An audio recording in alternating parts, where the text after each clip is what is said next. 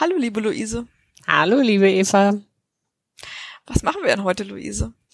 Wir nehmen heute eine neue Folge unseres Wissenspodcasts Herzkopfen auf. Sehr schön. Indem wir uns über sozialwissenschaftliche Forschung unterhalten. Richtig. Fantastisch. Ich freue mich. Und wer sind wir nochmal? Ähm, ich bin Luise Görges. Muss ich ganz so, kurz drüber nachdenken. Es hat mich einfach äh, sehr irritiert, dass du auf einmal alle Fragen stellst, Eva. Ja, ich dachte, ich drehe den Spieß mal um. Ist ja auch völlig legitim. Ich habe nur nicht damit gerechnet. Also ich bin Luise Görges. Ich bin ähm, wissenschaftliche Mitarbeiterin und Postdoc am LISA, ein sozialwissenschaftliches Forschungsinstitut in Luxemburg. Und ähm, bin ursprünglich deine ähm, akademische große Schwester. Das heißt, wir haben zusammen in Hamburg in VWL promoviert. Richtig, genau. Und ich bin Eva Markowski und äh, promoviere immer noch in Hamburg in VWL. ja, sehr schön. Ähm, heute habe ich ein Paper mitgebracht, was ich dir vorstellen möchte. Aber vorher plaudern wir noch kurz aus dem akademischen Nähkästchen. Genau, das akademische Nähkästchen, das habe äh, ich heute mitgebracht. Und zwar habe ich mir gedacht, wir könnten mal kurz, mal kurz über ähm, Rassismus in der VWL sprechen. Und Oha. zwar äh, insbesondere, ja, ja, das macht vielleicht auch ein bisschen ein zu großes äh, Fass auf. Äh, insbesondere wollte ich eigentlich über den Vorfall sprechen, den es vor kurzem gab, wo ein ähm, bekannter Herausgeber einer ähm, wichtigen ökonomischen Zeitschrift, ähm, der Harald Ulich, hm. ähm, des, Ra des Ra Rassismus bezichtigt wurde und gefordert wurde, dass er ähm, von sein sein, sein Amt als, als Herausgeber niederlegt. Ähm, und ich glaube, zwischenzeitlich wurde sogar auch gefordert, dass er ganz von seinem Posten oder äh, Job als äh, Professor äh, an der University of äh, Chicago zurücktritt. Also das, das ist super. Erzähl uns das gerne. Also ich muss gestehen, ich habe das ähm, vor einer Woche oder so, also als es einigermaßen aktuell war, ähm, mitbekommen auf Twitter vor allem in erster Linie, habe dann so ein bisschen gelesen zu den Hintergründen und habe dann aber es wieder völlig aus den Augen verloren, weiß jetzt gar nicht, wie die Geschichte ausgegangen ist, ehrlich gesagt. Genau, so ging es mir auch so ein bisschen, dass ich mich ähm, gestern oder vor ein paar Tagen gefragt habe, was ist jetzt eigentlich daraus geworden? Weil es ist so ein bisschen äh, hochgekocht und dann hörte man äh, plötzlich nichts mehr. Mhm. Aber vielleicht fangen wir kurz äh, damit an, was da eigentlich vorgefallen ja, ist. Also angefangen hat die ganze Geschichte mit einem Tweet von Harald Uhlich, mhm. der sich bezogen hat auf eine Forderung der Black Lives äh, Matter Bewegung, die unter dem Hashtag Defund the Police äh, firmiert. Mhm. Und das, also ganz einfach, ganz einfach erklärt, da gibt es sicherlich äh, unfassbar viele Facetten äh, und äh, Nuancen, die man da äh, beachten müsste. Aber wenn man es jetzt sozusagen ganz, äh, ganz simpel versucht zu erläutern, bedeutet das letztlich einfach ähm, Mittel, öffentliche Mittel, die die Polizei finanzieren, da rauszunehmen und in andere Institutionen zu investieren, mhm. die eher für äh, Gewalt oder Verbrechensprävention mhm. genutzt werden. Also okay. Und darauf so hat Harald Ulich sich bezogen und hat hat Quatsch von sich gegeben, soweit ich mich erinnere. ja, also darüber, ich, ich glaube, worüber so ein bisschen gestritten wird, ist, ob es jetzt wirklich inhaltlich Quatsch war. Ich denke, da kann man einfach unterschiedlicher Meinung sein. Mhm. Was aber relativ unstrittig ist, in meiner Wahrnehmung ist, dass der Ton einfach Mhm. wirklich daneben war. Ähm, und einfach diese. Aber erzähl uns doch mal kurz, was genau sein Tweet war für Leute, die es jetzt noch nicht mitbekommen haben. Ja, ich guck gerade mal, ob es jetzt noch offen war. Also es war jetzt auch nicht nur ein Tweet, sondern so ein längerer äh, Tweet. Da muss man jetzt vielleicht das auch nicht alles ähm, Mhm. äh, wiederholen. Aber letztlich das, was, ähm, glaube ich, viel Aufsehen erregt hat oder, oder die Leute oder einfach Menschen wirklich verletzt hat, ist, dass er eben gesagt hat, dass er diese ähm, so-called Activists in Anführungszeichen kritisiert und dann eben sagt Geor- George Floyd and his family really didn't deserve being taken advantage of by flat earthness. Also er bezeichnet dann Jesus. ganze Bewegung Oh Gott. als ja, wie, sa wie sagt man denn dazu? Was, was ist denn da äh, ein guter Begriff auf, auf, auf Deutsch? Aber im Prinzip. Naja, im weitesten Sinne Verschwörungsanhänger, ne? Ja, genau, genau. Ja. Ja, So, weil Und- dieses Flat Earth Ding, das ist ja eine von vielen Verschwörungsmythen.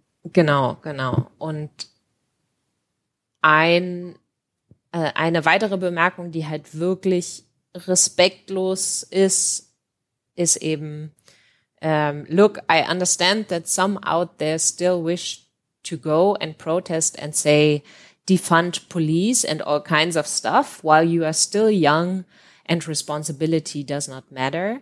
Enjoy, express yourself, just don't break anything, okay? And be back by 8 p.m. Ah ja, das ist, was ich auch gelesen habe, genau. Ja. Also Ja, und das ist halt einfach sehr, ja, sehr extrem von oben herab. genau. Ja.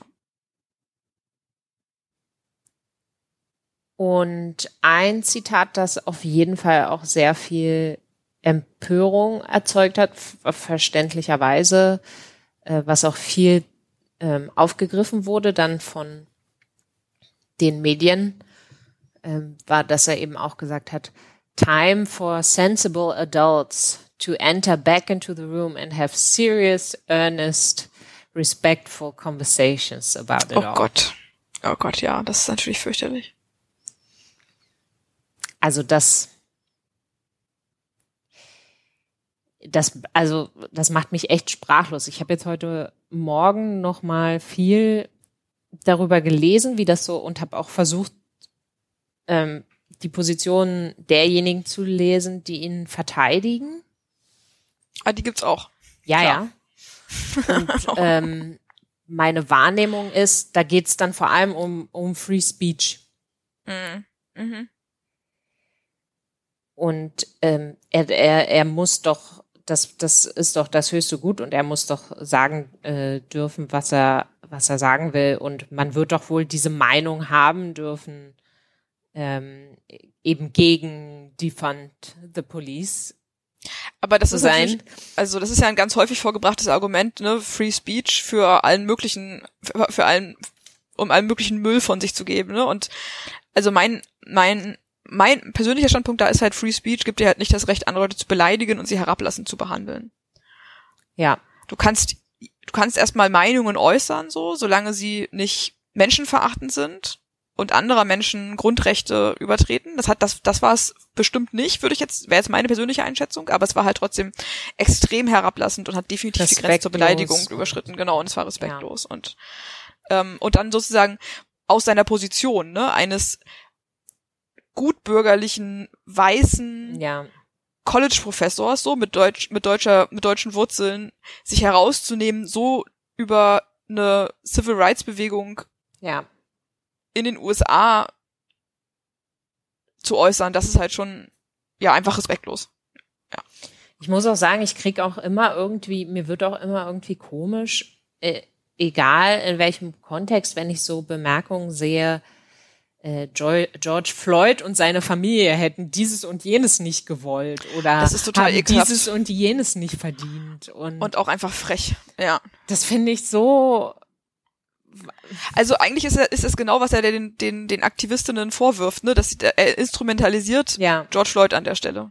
ja. Und das ist halt noch respektloser eigentlich. Ja, Also es ist ja. wirklich, ja. Ja, also ich Aber hab das, in- ja. Interessant war mhm. eben dann, dass daraufhin dann so, ein, äh, so eine Riesendiskussion entbrannt ist und äh, teilweise eben auch Leute, auch sehr prominente, in dem Fall tatsächlich Ökonomen, ähm, mhm. gefordert haben, dass er zurücktritt von seinem Posten als ähm, Herausgeber dieses Journals, also das JPE, das Journal of Political Economy. Ähm, Was uns heute nochmal begegnet Ich wollte wird. gerade sagen, aus dem wir heute ein Papier diskutieren. oh shit, das habe ich gar nicht bedacht. Das, äh, tatsächlich habe ich diese Parallele, bis, äh, bis du gerade eben JPE gesagt hast, nicht gezogen. Ja gut, aber man muss ja jetzt auch nicht. Äh, ja. Also ich meine, das Journal hat natürlich auch mehrere Herausgeberinnen, hoffe ich auch, und Herausgeber. Ich bin mir ganz Hoffen sicher, dort, mal. dort gibt's auch Herausgeberinnen.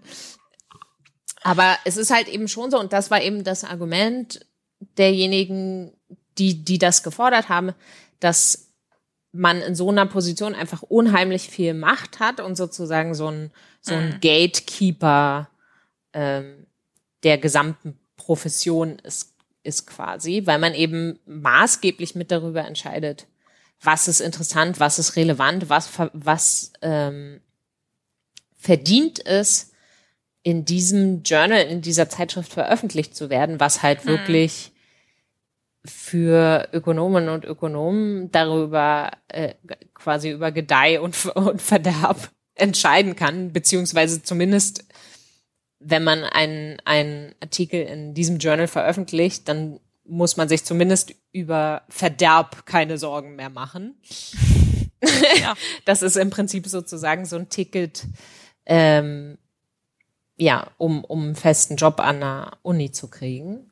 Ja. Was halt natürlich äh, in, in dem Job einfach äh, heiß begehrt ist. So, und äh, dementsprechend wurde halt eben da einfach daran gezweifelt, äh, ob, ob jemand, also ich meine, er kann ja die Fund für oder gegen die Fund der Police so, sein, so viel er will. Das ist aus meiner Sicht, ja, denke ich, legitim, dass man da unterschiedlicher mhm. Auffassung ist. Aber die Frage war halt eben, ob diese Art ähm, auf diese Bürgerrechtsbewegung oder auf der oder diese Aktivistinnen und Aktivisten so respektlos zu behandeln, ob das irgendwas enthüllt über seine Denkweise, die eben möglicherweise ähm, rassistisch oder überheblich, äh, zumindestens überheblich sein könnte und dementsprechend er möglicherweise auch ähm, Papieren und Artikeln hm. nicht, nicht eine faire Chance geben würden, die eben seinem Weltbild nicht entsprechen. Ja. Ein, ein nachvollziehbarer Vorwurf, ne? Auch wenn er das bestimmt sehr weit von sich weisen würde. Oder weiß ja, das tut er tatsächlich. Und ich, mu ich muss auch sagen, ich, ich, ich finde die Diskussion auch durchaus, also ich bin jetzt da noch nicht so zu einer ganz klaren Position gekommen. Ich weiß nicht, wie du das siehst. Also jetzt mal unabhängig davon, jetzt von dem konkreten Fall, ist, ist es natürlich schon wahrscheinlich schwierig, immer gleich zu sagen, jemand hat eine, eine falsche Bemerkung gemacht und muss jetzt gleich ähm, seine, seine Jobs äh, dafür aufgeben. Ist das, ist das richtig? Ist das jetzt in dem Fall wirklich ähm, Hinweis auf, auf ausreichend Bias, dass das das rechtfertigt? Die, zumindest die University of Chicago ist zu dem Schluss gekommen, dass das nicht ist. Also sie hatten ihn mhm. temporär suspendiert, also so viel zu der Frage, was ist jetzt da eigentlich passiert.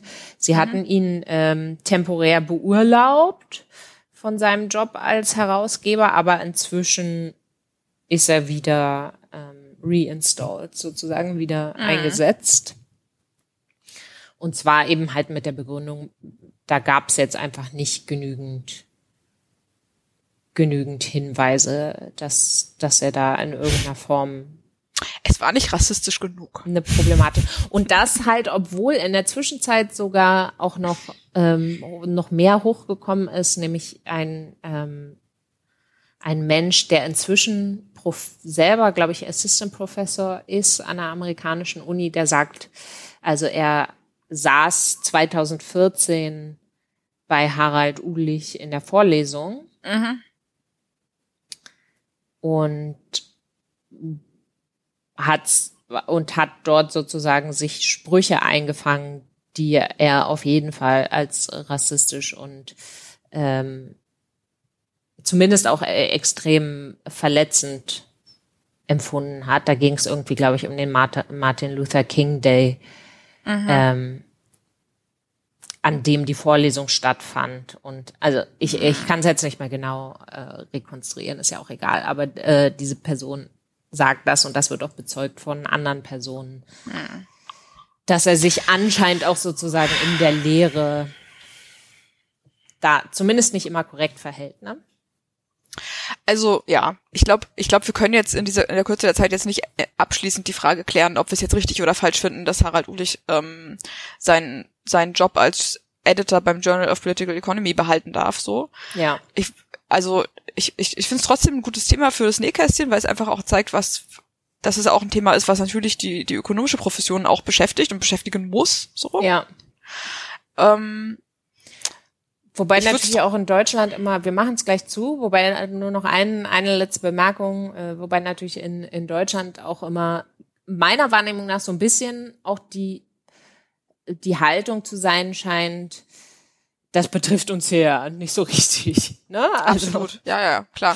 Äh, Also Und ich habe mal darüber nachgedacht, mich gefragt, wie viele Personen, ich meine, uns fällt halt natürlich, äh, wir jetzt als, würde ich mal sagen, feministische Ökonomin, uns fällt natürlich immer auf, wie, wie Männer dominiert.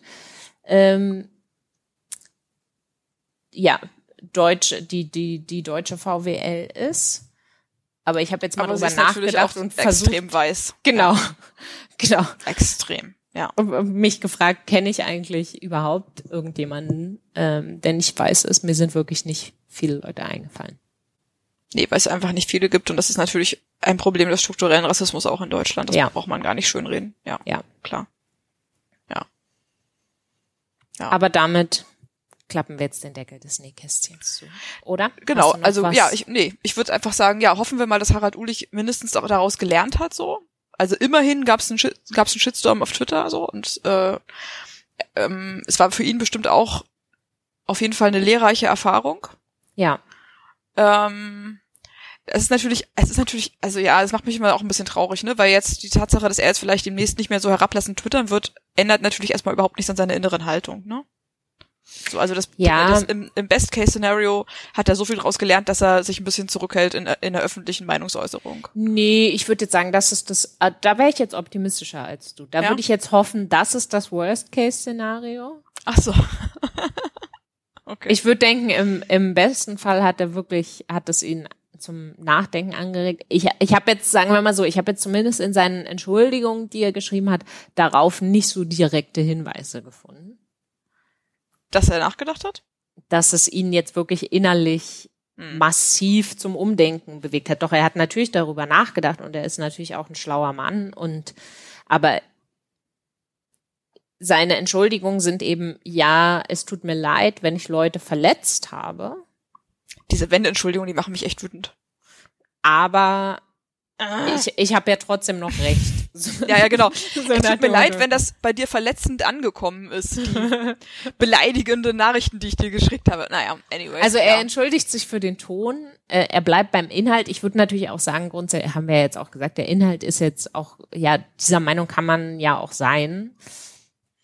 Trotzdem verkennt die Entschuldigung meines Erachtens so ein bisschen, dass halt wirklich der Ton das Problem war und, und nicht, nicht, nicht der Inhalt. Anyways. Da, äh, Das war das Geräusch des zuklappenden Nähkästchens. genau. Okay. Da machen wir jetzt den Deckel zu. Ja, vielleicht, das ist, vielleicht ist es auch eine Sache, die uns noch öfter beschäftigen wird. Das sind ja durchaus, das ist ja durchaus ein Thema, was immer mal wieder, vor allem in den sozialen Netzwerken, weil die einfach halt am schnellsten reagieren auf sowas, ne, ähm, Mhm. Thema ist. Ja. Mal schauen, was da noch draus wird. Ja.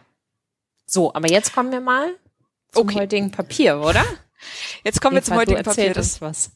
das habe ich mitgebracht, genau. Und zwar ist mir das ähm, tatsächlich einfach so, der Titel ist mir so stark ins Auge gestochen, dass es auf meine To-Read-Liste seinen Weg gefunden hat.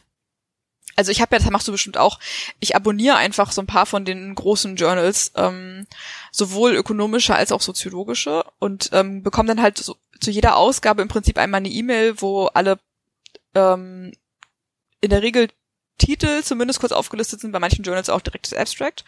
Und das war halt einfach ähm, jetzt tatsächlich vor ganz kurzem die Juni-Ausgabe des Journal of Political Economy.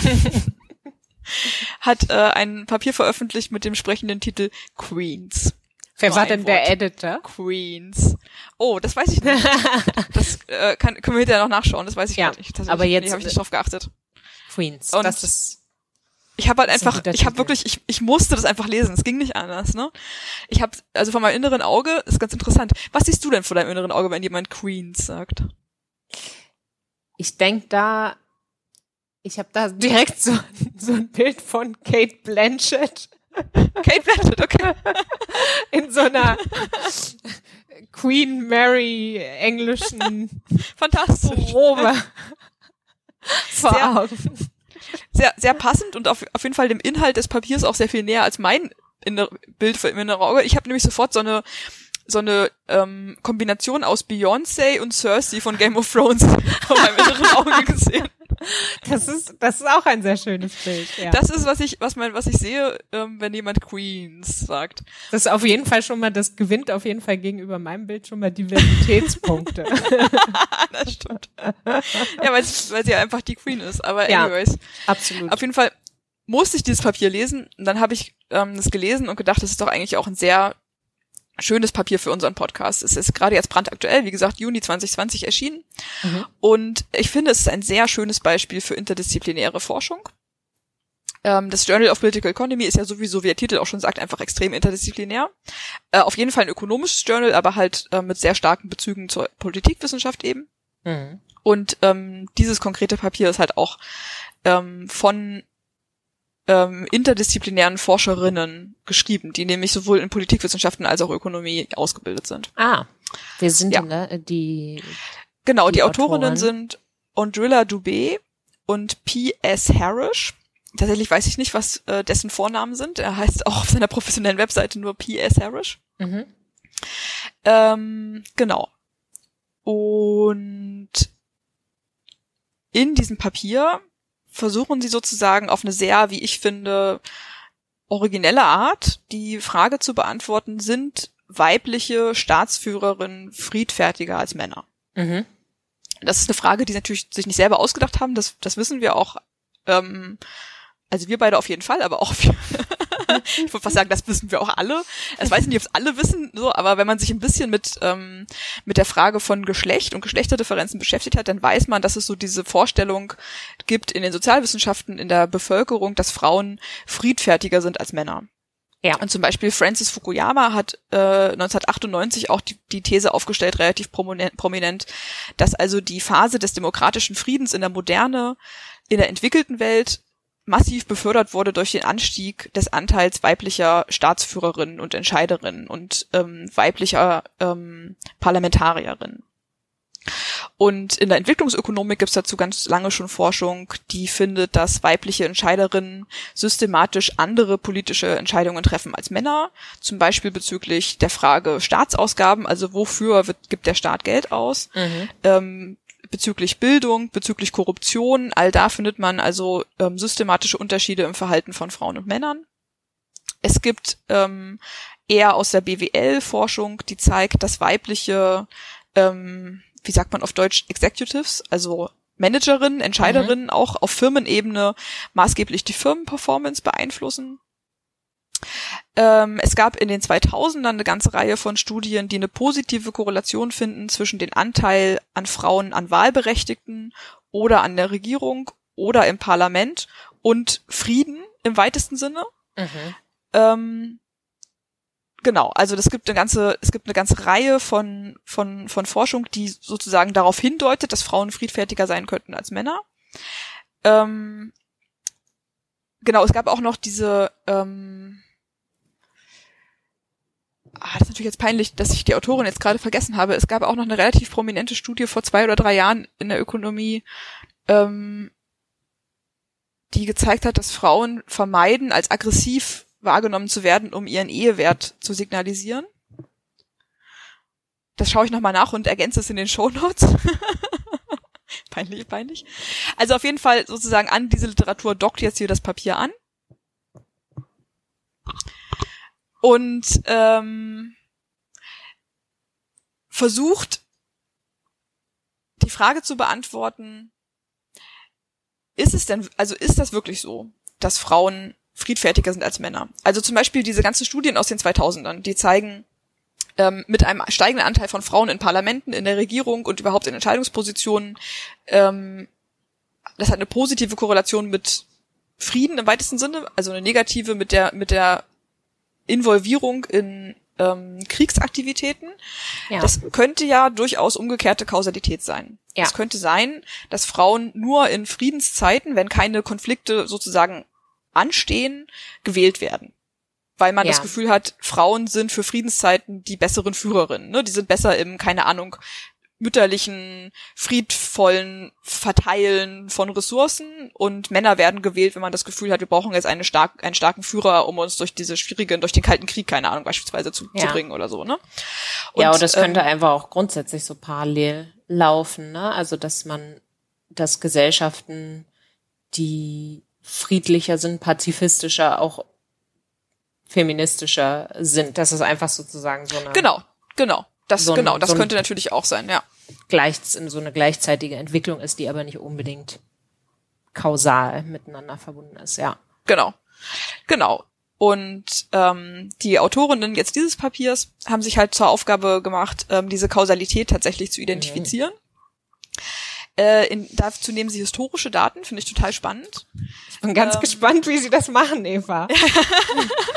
sie nehmen historische Daten, also sie haben Daten über europäische Staaten im weitesten Sinne, ne? also Königreiche oder Staaten. Das ist ja immer so eine Frage, wie man jetzt genau diese Staatsform bezeichnet dann. Ja.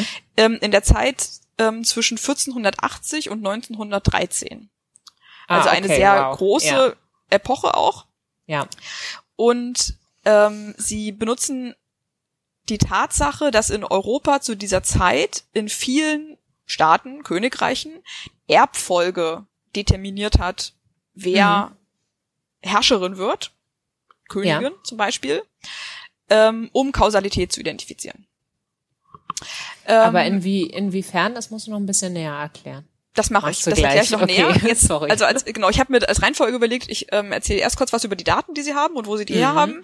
Und dann ähm, die, was wir empirische Strategie nennen, also wie sozusagen jetzt genau versucht wird, da ähm, den Effekt von einer weiblichen Führerin auf Krieg oder Frieden sozusagen ähm, zu identifizieren.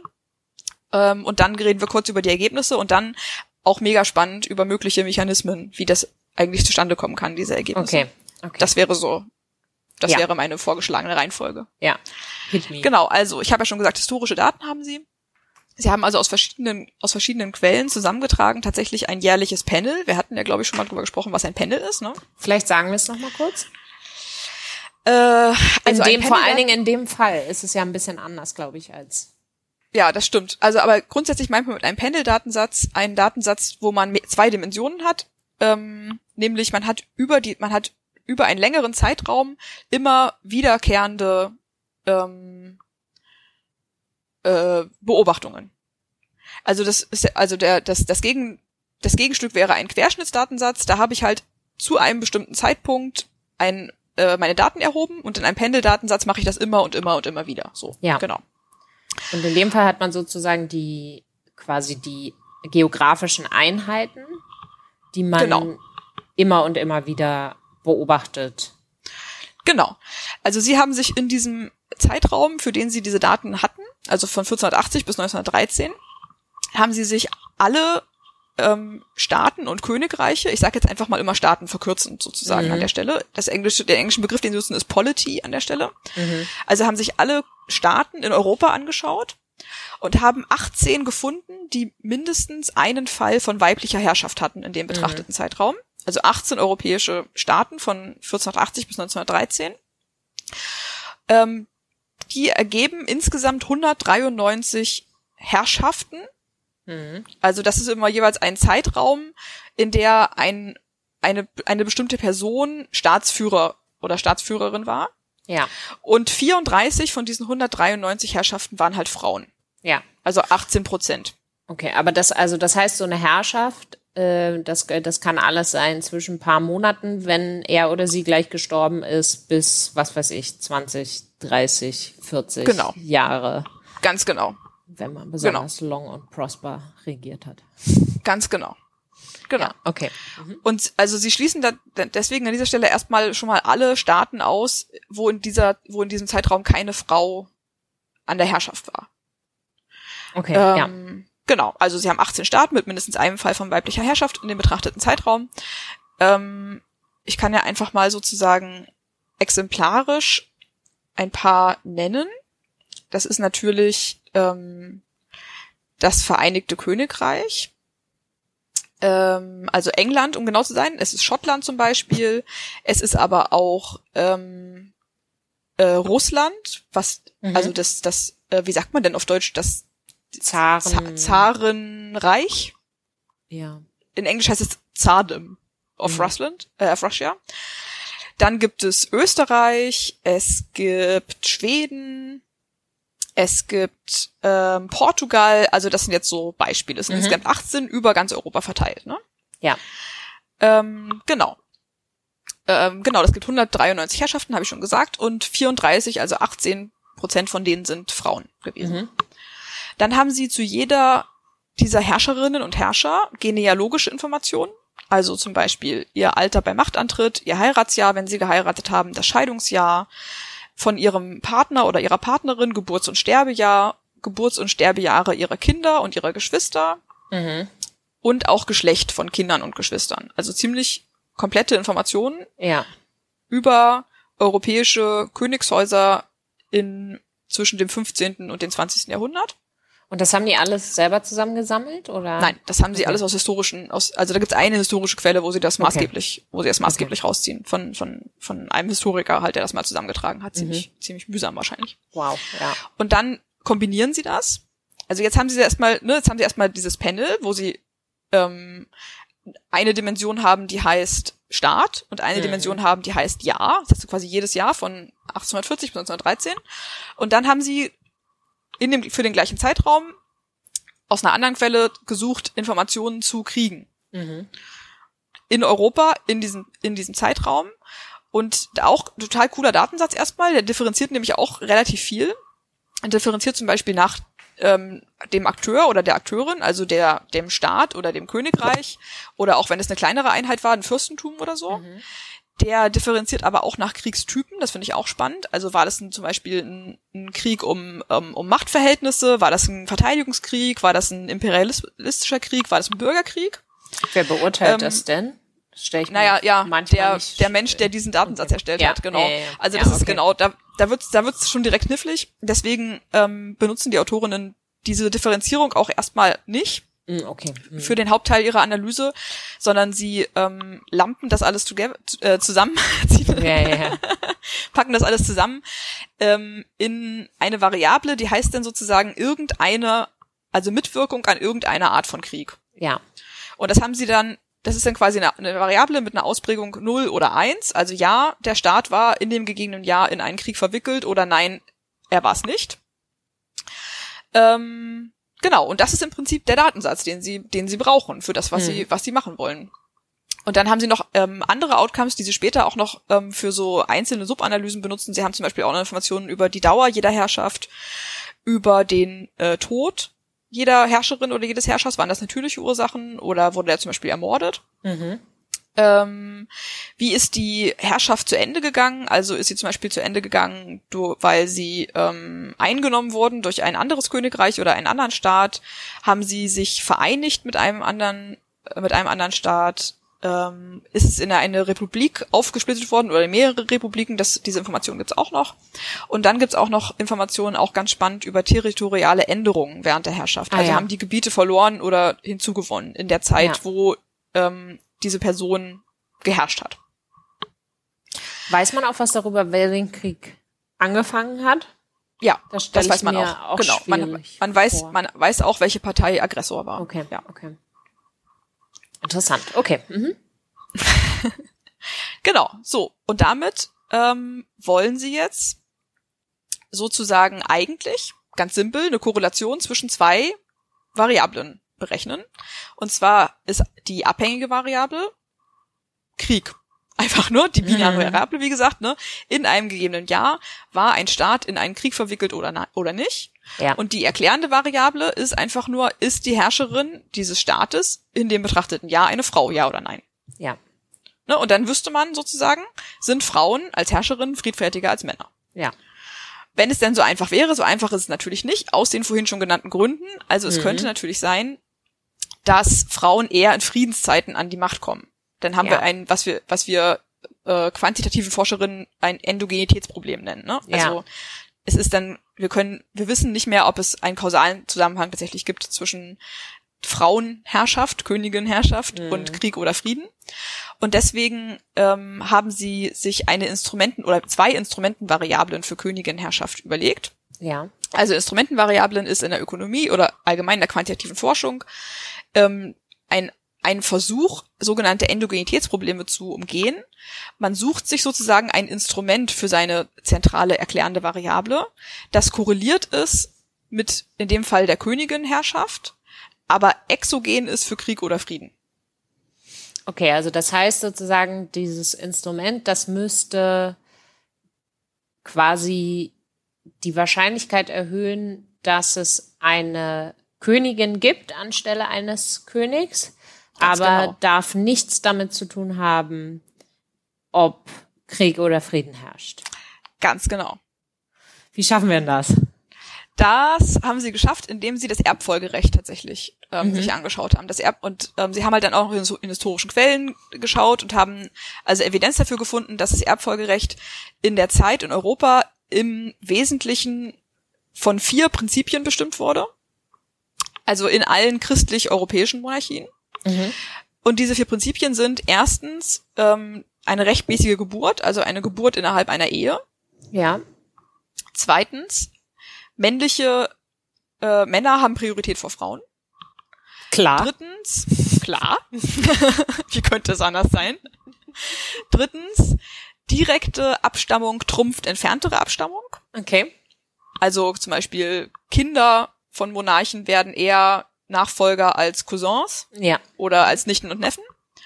Und ähm, das sogenannte Prinzip der Primogenitur, also das Recht der oder des Erstgeborenen. Okay. Erstgeborenenrecht. Okay. So, und das heißt, daraus machen sie, in der Regel werden, also in der Regel wird der erstgeborene Sohn Nachfolger.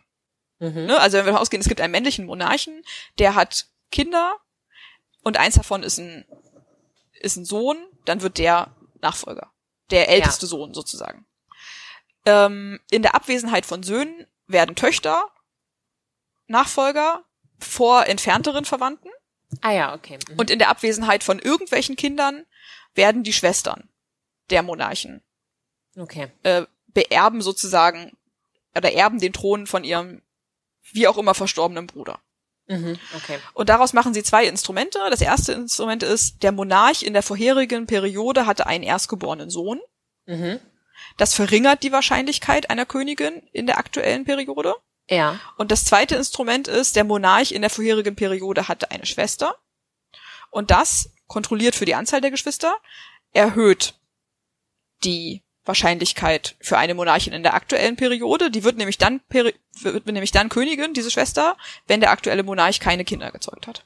Ja, okay. Oder die Kinder alle verstorben sind, bevor er abgetreten ist. Grund. Ja, es gibt ja, ja. also da gibt es ja wirklich die, die also ne, wenn man sich überlegt, die der Zeitraum, den wir hier betrachten, also ab dem 15. Jahrhundert Europa, da sind natürlich auch, äh, das ist schon mal vorgekommen, dass alle Kinder einfach gestorben sind, bevor ein Ja, ja, Nachfolger ja, tatsächlich klar, klar, äh, ähm, notwendig wurde. Genau. Aber es ist ja natürlich auch äh, äh, vielleicht an der Stelle ganz gut, ähm, wolltest du, falls du es an anderer Stelle machen wolltest, kann, darfst du mir auch gerne den Mund verbieten. Aber ähm, an der Stelle vielleicht ganz sinnvoll, noch mal kurz darüber zu sprechen, äh, warum man das jetzt so macht und nicht einfach sagt, ähm, naja, also da sind jetzt halt eben alle Brüder gestorben und dann war nur noch die Schwester übrig und dann ist die Königin geworden, warum man nicht einfach das benutzt. Weil man könnte ja dann, du was? Sorry. Ich weiß nicht, worauf du hinaus willst, aber Naja, also einfach weiter. Genau, also der, der Witz ist ja, dass man vermuten könnte, dass in, äh, wie, wie hast du gesagt, in, in Königreichen oder Staaten oder Mhm. ähm, äh, ja, Herrschaften, ähm, die besonders gewaltbereit sind, Mhm. mhm. vielleicht auch innerhalb der Familie. Also ich meine, du hast vorhin gesagt, du hast vorhin Cersei genannt. Ne? Also wenn wir, wir alle haben so dieses Game of Thrones Bild vor Augen, wo äh, sich alle gegenseitig umbringen ähm, und auch innerhalb der Familien äh, vor keinen, keinen Intrigen zurückgeschreckt wird. Und natürlich könnte man da schon auf den Gedanken kommen, dass besonders gewaltbereite Clans dass da auch die Wahrscheinlichkeit höher ist, dass sich alle Brüder gegenseitig umgebracht haben und am Ende halt eben Cersei übrig bleibt. Überraschung. Ja, Ähm, das das wäre natürlich, das wäre natürlich keine, ähm, keine gute, äh, keine gute Art sozusagen, um, um Das wäre kein gutes Instrument, weil es nicht, weil es, weil es auch korreliert mit der abhängigen Variable, Genau, mit, ja. mit der wahrscheinlich genau. Dann Ja. hätte man so eine, hätte man eine höhere Wahrscheinlichkeit vielleicht für einen Erbfolgekrieg, aber vielleicht auch einfach für einen, äh, für einen Krieg grundsätzlich, weil es eine aggressive Familie ist. Ja, Genau. stimmt. genau Wohingegen halt, ob's, ob es einfach nur, ob der erst, ob der erstgeborene oder das erstgeborene Kind ein Sohn ist Mhm. und ob es irgendeine Schwester gibt, das ist halbwegs ähm, plausibel oder sehr, sehr plausibel eigentlich äh, biologischer Zufall genau. und Genau, sollte allem- dementsprechend nicht mit mit irgendwelchen mit irgendwelcher Kriegsbereitschaft oder sowas Genau. korrelieren. Ja. Genau, ja, Okay. sehr guter Hinweis. Genau, sie, also sie, ähm, es gibt in dem in dem Papier dann auch noch relativ ähm, viel Platz, wo sie genau diese Annahmen nochmal verteidigen und nochmal Mhm. empirisch auch beweisen. Ja. Das, das mache ich, das mache ich jetzt alles nicht, weil das, glaube ich, für die Hörerinnen, den Hörer nicht interessant ist, die nicht so sehr Nee, in der nee, nee. quantitativen ähm, Methode drin sind. Aber genau, das, da geben sie sich auch sehr viel Mühe mit und zeigen das aus meiner Sicht sehr überzeugend. Ja, dass es einfach okay, sehr gute cool. Instrumente sind. Ja. Ja. Genau, und das zeigt sich dann halt, also wenn sie erstmal diese sogenannte First Stage, ne, also erstmal diese, wenn sie erstmal diese Korrelation berechnen, ähm, zeigt sich, dass es, wirklich, dass es wirklich so ist. Also ein erstgeborener Sohn des vorigen Monarchen Mhm. reduziert die, ich nenne es mal Königinnenwahrscheinlichkeit, also die Mhm. Wahrscheinlichkeit, eine weibliche Herrscherin zu haben in der aktuellen Periode, um 17 bis 24 Prozentpunkte. Okay. Mhm. Ne, also mit dem Konfidenzintervall schon eingeschlossen sozusagen. Und ähm, die ähm, der Existenz einer Schwester des vorherigen Monarchen erhöht die Königinnenwahrscheinlichkeit um 29 Prozentpunkte.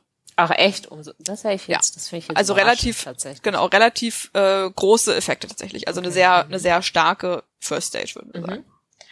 Genau, und dann zeigt sich halt also nur mal so sozusagen ähm, deskriptiv, dass sie von den 29 Königinnen, die sie in ihrem Sample haben, sind 23 Fälle, wo der Moment. Ah ja, wo der wo der Monarch in der vorherigen Periode kein männliches erstgeborenes Kind hatte Mhm. ähm, inklusive acht Fällen, in denen der Monarch überhaupt keine Kinder hatte. Okay. Und ähm, das ist aber Zufall, dass es die gleiche Zahl ist. Es gibt ebenso 23 Fälle, in denen der vorherige Monarch eine Schwester hatte. Mhm. Okay. Also nur mal so rein deskriptiv, ne? Ja. Genau. So. Scheint also dann, sehr, sehr aussagekräftig zu sein, was sie sich da überlegt haben. Genau, scheinen, Genau. scheinen, genau, scheinen, scheinen ihre Daten zumindest sehr gut zu erklären, diese beiden Ja. Instrumente. Ja, Ja. genau. Genau, und dann nehmen sie also jetzt dieses Instrument anstelle einfach diese binäre Variable ist der aktuelle Herrscher ein Mann oder eine Frau und regressieren das ähm, mit nach wie vor dieser binären Variable Krieg oder kein Krieg im, aktu im, im gegebenen Jahr ähm, und kontrollieren noch für allerlei Sachen, nämlich zum Beispiel für ähm, alle anderen Eigenschaften dieser, dieser politischen Einheit, also dieses Staats oder des Mhm. Königsreichs, die ähm, die Kriegswahrscheinlichkeit beeinflussen könnten. Also sie ähm, schätzen mit sogenannten Sorry. zum Beispiel ähm, die geografische Lage, zum Mhm. Beispiel die Größe, zum Beispiel die imperiale Aktivität dieses Staates, Okay. dieses Mhm. Königsreichs. Ähm, also sie schätzen mit dem, was mit was wir ähm, fixe Effekte nennen Mhm. für für ähm, Königreiche oder für Staaten. Das heißt, diese alle Variationen, die sie noch haben, kommt aus der Zeitdimension, also aus Okay. der Zeitdimension jedes Innerhalb einzelnen Königreichs, genau innerhalb des Staats, genau. Ähm, sie kontrollieren auch für die zeitliche Dekade, einfach um zu kontrollieren, ob es zum Beispiel Dekaden gab oder Zeiten gab, wo in Europa allgemein mehr Krieg getrieben wurde als in Krieg anderen. gab. Ja, mhm. Genau. Und ähm, dann haben sie auch noch einige Charakteristika tatsächlich der konkreten Herrschaft. Also eine Herrschaft ist immer die Zeitperiode, wo eine Person an der Macht war, innerhalb eines Königreichs oder eines Staats. Ähm, zum Beispiel die Dauer der Herrschaft. Okay. Genau. Das ist ähm, die Strategie, mit der sie jetzt versuchen, hier kausale Effekte einer Königinherrschaft ähm, zu ermitteln. Und was glaubst du, was das Ergebnis ist?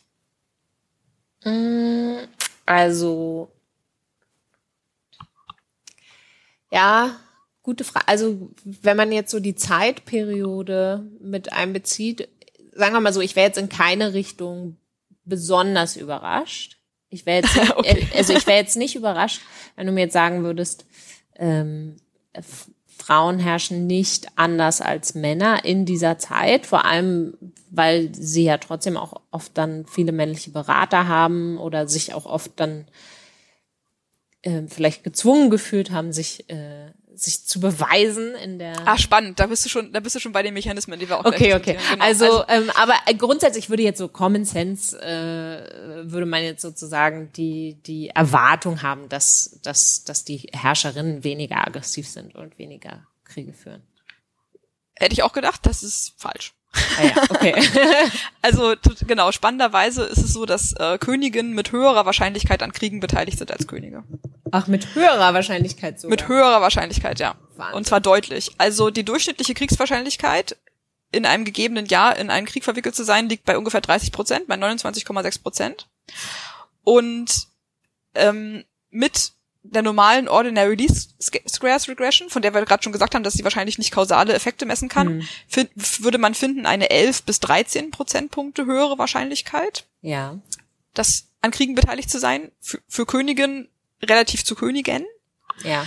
Und mit diesem Instrument, was sie da, oder mit den Instrumenten, die sie haben, finden sie sogar eine 38 39 Prozentpunkte höhere Wahrscheinlichkeit, Wow. ähm, an Kriegen beteiligt zu sein für weibliche Herrscherinnen als für männliche. Genau. Also, Rieseneffekt. Okay, also das überrascht mich jetzt doch. Ich wollte gerade sagen, von gerade habe ich noch gesagt, mich kann nichts überraschen, aber da habe ich sozusagen erwartet, also das Ergebnis könnte jetzt eben entweder sein, sie führen weniger Kriege oder es gibt keinen Unterschied sozusagen. Das waren jetzt, Genau. das war mein Repertoire von überrascht mich nicht. Aber ich habe dich natürlich auch auf Glatteis ein bisschen geführt, indem Ja. ich dir am Anfang diese ganze Literatur vorgelesen habe oder die, die auch zitieren in der Einleitung ihres Papiers, die halt eigentlich die These stärken würde oder überhaupt die These erst aufkommen lässt, Frauen sind friedfertiger als Männer. Ja, ja. Was ich ausgelassen habe, ist, ähm, es gibt auch Evidenz, die genau das Gegenteil ähm, zu implizieren scheint. Und zwar, es gibt auch tatsächlich aus der Moderne, gibt es auch Forschung, die für moderne Staaten zeigt, dass die ähm, auch höher in außenpolitische Konflikte, höher wahrscheinlich in außenpolitische Konflikte verwickelt sind, wenn sie weibliches Regierungspersonal haben. Wow. Und das gleiche finden wir jetzt also auch hier für die, für die, für europäische Königinnen im 15. bis 20. Jahrhundert. Und jetzt die Frage, okay, wa, wa, warum, warum ist das so? Woran liegt das? Ne? Und die Autorinnen bieten jetzt hier zwei ähm, Hypothesen erstmal an. Zwei mögliche Mechanismen. Das eine ist, ähm, Frauen werden als weiblich, äh, als weiblich, klar, Frauen werden als weiblich wahrgenommen, Überraschung. Die allermeisten Frauen werden als weiblich wahrgenommen. Ähm, auch nicht alle, aber im, Nein. Mittelalter wahrscheinlich auch noch stärker als heute, aber Frauen werden als schwach wahrgenommen, ist die Hypothese natürlich. Mhm. Und werden deswegen eher angegriffen. Ähm, das könnte zum Beispiel daran liegen, dass Frauen in der Regel, wenn sie Königin waren, nicht zeitgleich auch militärische Führerin waren. Das war einfach tatsächlich, also his historisch ist das einfach so, dass Okay. es diese Personalunion für Frauen nicht vorgesehen war. Bei Frauen zwar sozusagen, wenn man Pech hatte und es gab einfach keinen Mann gerade, der den Thron erben konnte, durchaus Königin werden konnten, aber halt auf gar keinen Fall Heerführerin, weil es Okay, einfach ja. ein männlicher Posten war. Ja. Und äh, allein schon einfach diese diese Spaltung, Mhm. ähm, dieses die, in diese zwei Posten könnte dazu führen, dass der Staat von außen als schwach wahrgenommen wird und deswegen Ja. eher angegriffen wird. Ein historisches Beispiel wäre zum Beispiel Mary Tudor, die ähm, 1553 Königin von England geworden ist und die anscheinend dann einfach in, in England selbst, aber auch in Europa als, als sehr schwach wahrgenommen Mhm. wurde und man, man das Gefühl hatte, dass, dass, ähm, dass Frauen einfach nicht, ne, die können einfach keinen Staat führen. Das sind ja nur Frauen. So. Und Ja. deswegen muss jetzt dieser Staat angegriffen werden, weil wann, wenn nicht jetzt? So. Das könnte, das könnte ein Effekt sein. ja, ja. Sie haben dann auch ein Zitat von Friedrich II. von Preußen, der über Maria Theresia von Österreich in 1745 anscheinend sowas gesagt hat wie, keine Frau könnte jemals vernünftig einen Staat führen. Also Ah, ich ja. habe dieses Zitat leider nicht gefunden im Original. Ich habe mir die Finger Okay. wund gesucht im Internet, aber ich habe es nicht finden können. Aber Okay. äh, sie zitieren das aus irgendeiner historischen Quelle, dann leider im Englischen.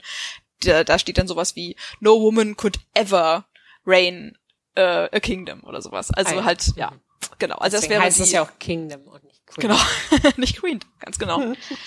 Also der erste Mechanismus wäre, Frauen unter weiblicher Herrschaft werden eher angegriffen, weil sie als schwach, äh, Quatsch, Staaten unter weiblicher Herrschaft, meine Güte. Mein Ja, Sprachzentrum ist schon völlig, völlig durcheinander, Luise.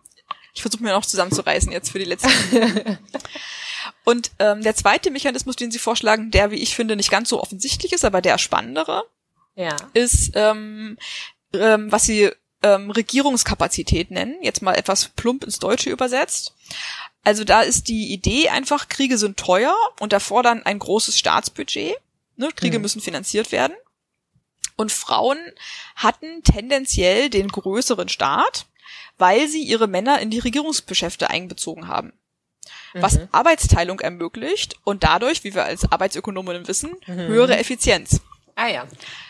Ähm, was finde ich total, das finde ich einen total spannenden, einen spannenden Ansatz. Also sie zeigen tatsächlich dann auch in den historischen Daten, dass Frauen sehr häufig ihre Männer in die Regierungsgeschäfte eingezogen haben. Zum Beispiel, Also mit ihren Männern meinst du jetzt tatsächlich die Männer, mit denen sie ihre angeheirateten Männer, sind? genau, Ja, ihre okay. Ehemänner, Ja, ja. genau, ja, ja, genau. Ja, okay. Also Zum Beispiel, indem sie sie ähm, zu äh, Heerführern gemacht haben. Mhm. Eine sehr, ein sehr offensichtlicher ähm, Job Klar. für, für Ja. den Ehemann, wenn die Frau es nicht machen konnte, ne? ja. ähm, oder aber auch zum, ähm, ich, sag, ich nenne es mal Finanzminister, was auch immer sozusagen das historische Äquivalent dazu wäre, Mhm. also der Mensch, der sich um die Finanzen kümmert im Staat, Der ähm, Schatzmeister. der Schatz, genau, der Schatzmeister. ja. Und ähm, also das, das sehen wir tatsächlich in den historischen Daten, dass Frauen eher ihre Männer in die Regierungsgeschäfte mit einbeziehen und Männer das eben nicht machen. Ja, was ja irgendwo auch logisch ist. Weil wenn eine Frau keine Heerführerin sein kann, dann ja. Genau, in der, also in der, in der sexistischen Logik sozusagen Genau. der Geschichte ist es, ist es logisch, aber natürlich ist es in Wirklichkeit Klar. gar nicht logisch, weil natürlich zwei Leute besser sind als einer. So. Ja. Also, ähm, vorausgesetzt, sie haben beide die gleichen Interessen und Ich jetzt wollte der, gerade sagen, der Ehemann intrigiert nicht einig. gegen seine Frau. Genau. Ja. Ähm, und das wäre dann nämlich tatsächlich einfach ein Argument von Geschlechternormen und von Geschlechteridentität. Mhm. Und das finde ich ein total spannendes Argument. Genau, und also der, der, der vorgeschlagene Mechanismus ist dann, ähm, Frauen haben den größeren Staat, weil sie ihre Männer in die Re- Regierungsgeschäfte mit einbezogen haben, was ihnen effizienteres Arbeiten und Wirtschaften ermöglicht hat. Und haben deswegen ein höheres Staatsbudget und haben deswegen eher die Mittel, um selber Konflikte zu initiieren. Ah, okay. Das war mir nämlich nicht, nicht so ganz klar, wie, wie man jetzt von, von da zu dem mm, Genau, über die höheren Staatskapazitäten. Und das kann man jetzt einfach testen. Ich habe ja vorhin gesagt, wir können Ja. in den Daten sehen, sind es Angriffskriege, die geführt wurden, Genau. oder ist es eine, eine, eine Verteidigung? Und tatsächlich zeigt sich aber, was heißt aber, tatsächlich zeigt sich, Königinnen starten eher Kriege. Es ist nicht nur Ach, so, dass. Königinnen eher angegriffen werden, Ah, sondern ja, okay. sie ähm, initiieren auch internationale Konflikte. Die ein, eine, eine Königin zu haben im Vergleich zu einem König erhöht die Wahrscheinlichkeit eines Angriffskriegs um 42 Prozentpunkte. Wow. Um 42 Prozentpunkte, wow. Das Ja. könnte natürlich jetzt aber auch, also wenn es sozusagen stimmt, was du zu, als ersten Mechanismus gesagt hast, dass, dass andere Länder, dass die Gefahr besteht, dass andere Länder dich als schwach wahrnehmen, wenn du eine Herrscherin hast, könnte das natürlich auch eine, eine strategische Maßnahme sein, um diesen Eindruck Um nicht als schwach wahrgenommen zu werden. Genau. Das stimmt. Ja, das stimmt. Insofern, Lieber schnell wie- angreifen, wie- bevor man wie- selber angegriffen wird. Genau, also da haben sie irgendwas, äh, um, um zeigen zu können, dass die tatsächlich ähm, höhere höhere Staatseinnahmen haben durch diese, diese, diesen Spezialisierungsmechanismus. Das finde ich jetzt irgendwie noch nicht so plausibel. Oh, das, das ist natürlich eine sehr gute Frage. Ähm, das weiß ich gerade nicht mehr, ehrlich okay. gesagt. Ja, ja, ja. Ist ja. Ich, also ich meine schon, aber ich erinnere, ich habe dazu, ich habe da zumindest gerade keine Zahlen in Erinnerung. Okay, ja. Nee, weiß ich gerade nicht mehr, sorry. Nee. Ja. Also, ähm, was sie noch machen können, weil sie da ja auch noch die Daten haben, ist, dass sie noch differenzieren können zwischen ledigen und verheirateten Königinnen. Mhm. Und da zeigt sich tatsächlich, dass verheiratete Königinnen eher angreifen Okay. und ledige eher angegriffen werden. Das würde sozusagen dafür sprechen, dass beide Ja. ihrer vorgeschlagenen Mechanismen stimmen. Ja, das stimmt. Ja. Ähm, vor allem auch, weil man diesen Effekt eben nicht für männliche Herrscher findet. Ah ja. Also ah. sie, genau, also sie ähm, überprüfen das und finden die, genau diesen Effekt nicht für, für Könige. Mhm. Ähm, genau. Also das spricht dafür, dass beide Mechanismen tatsächlich Erklärungsgehalt haben für Mhm. diese positive Korrelation zwischen weiblicher Herrschaft und äh, Kriegstreiberei im weitesten Sinne, jetzt mal flapsig Ja. gesprochen. Ja, ja. Ja, spannend. Genau, und dann könnte man sich halt noch fragen, sind denn Frauen als Kriegstreiberinnen auch erfolgreich, ne? Oder führen die dann ihren Staat einfach nur in den Ruin, indem sie irgendwie unnötige Kriege anzetteln, um nicht als schwach wahrgenommen zu werden? Ja. Und ähm, also die, tatsächlich sind die Sieger nicht festgehalten oder Siegerinnen in diesem Datensatz, aber wenn man es an Territorialveränderungen misst, Ja. dann scheinen Frauen auch erfolgreiche Kriegsführerinnen zu sein in dieser Periode in Europa. Ähm, also unter einer Königin ist die Wahrscheinlichkeit eines Gebietsgewinns für eine gegebene ähm, territoriale Einheit 13 zwischen 13 und 23 Prozentpunkten wahrscheinlich, ja. Ah ja. Also tatsächlich ähm, expandieren Königinnen auch ordentlich ihre. Das, das könnte, ihre Gebiete. ist jetzt natürlich alles äh, höchst spekulativ, aber das könnte jetzt natürlich entweder bedeuten, dass es sich tatsächlich auszahlt, vom Feind unterschätzt zu werden und man dann tatsächlich einen Vorteil hat, oder es könnte sogar bedeuten, ähm, dass sie tatsächlich die Kriege, also sozusagen also sich auch die Kriege aussuchen, die sich lohnen zu führen. Weil es natürlich ja. tro trotzdem überraschend ist, dass es mehr sind als ähm, ja, oder ja, dass es häufiger passiert eigentlich als bei, ja. bei männlichen Herrschern. Also insofern ja echt total interessant. Ja. Also Ich, ich weiß, wir haben fast keine Zeit mehr, dass wir noch ganz kurz ein paar Worte verlieren ähm, zu alternativen Erklärungen, die sie ausschließen. Und ich nenne die Ja. jetzt einfach nur, ohne zu detailliert, ohne detailliert zu erläutern, wie sie das ausschließen. Ähm, und dann noch ganz kurz zwei Worte zur Interpretation sagen. Und zwar, also sie schließen aus mögliche Erklärungen, die da lauten, Königinnen führen mehr Kriege, um das Volk hinter sich zu vereinen, weil sie eher stärkeren Spannungen im Inneren ausgesetzt sind. Das schließen sie aus. Sie schließen auch aus, dass Königinnen Kriege führen, um Stärke zu signalisieren. Ähm, und sie schließen auch aus, dass der Effekt durch Berater oder Minister oder also irgendwelche anderen Männer zustande kommt und nicht die Königin Ah selber. ja, okay. Mhm. Ähm, und dann haben sie, also wirklich, es ist einfach eine lange Liste. Sie haben wirklich, es sind bestimmt noch mal 20 Seiten oder so in diesem Papier, wo Krass. sie einfach nur versuchen, ihre eigene Argumentation zu stärken, so, und das Ja, alles andere ja. auszuschließen. Ja. Ähm, also es, es ist zum Beispiel nicht so, dass das Fehlen eines erstgeborenen Sohns an sich schon Konflikte provoziert, wegen der unklaren Thronfolge. Mhm. Mhm. Es ist auch nicht so, dass Frauen an die Macht kommen, indem sie alle ihre Brüder töten. Okay. Das wäre so dieses, dieses Cersei-Beispiel, Cersei. ne? Also sie, der gewaltbereite Charakter, der dann einfach auch mehr, mehr Kriege ähm, bedeuten Ja. würde. ja.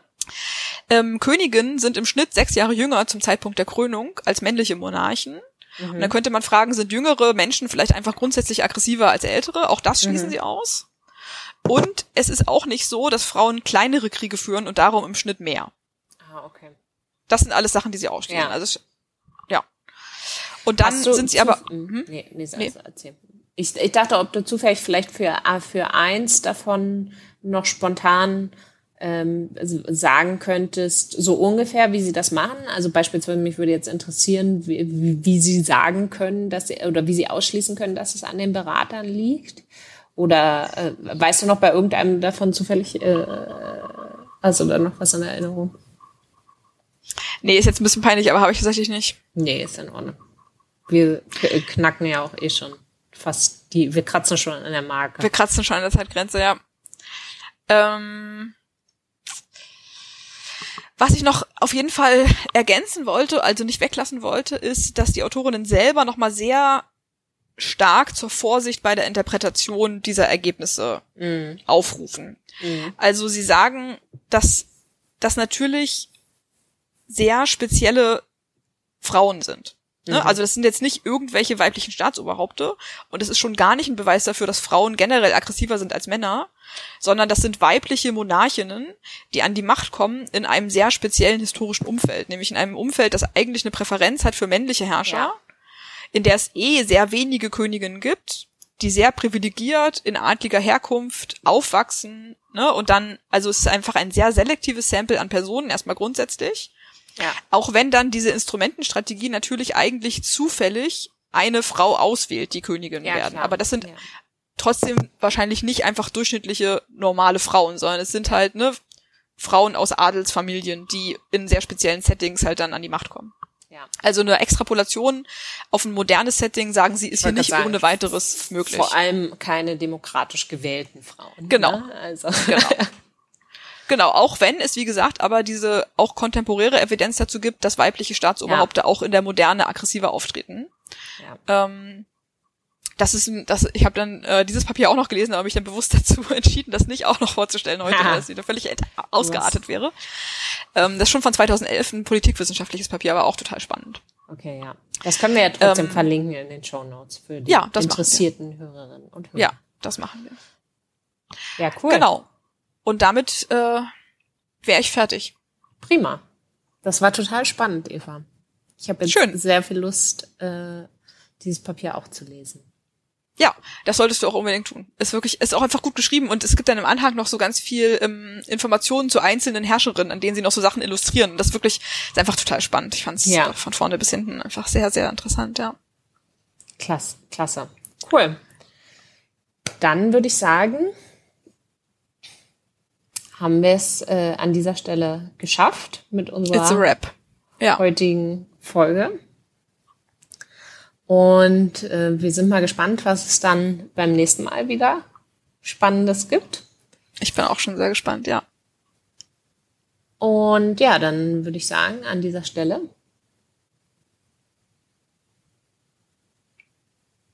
Sagen wir Tschüss. Oder was machen wir an dieser Stelle? Ja, ja, ja, ja, wir sagen Tschüss, genau. Super, alles klar. Dann bis zum nächsten Mal. Bis zum nächsten Mal, liebe Luise. Ich freue mich. Tschüss. Ciao.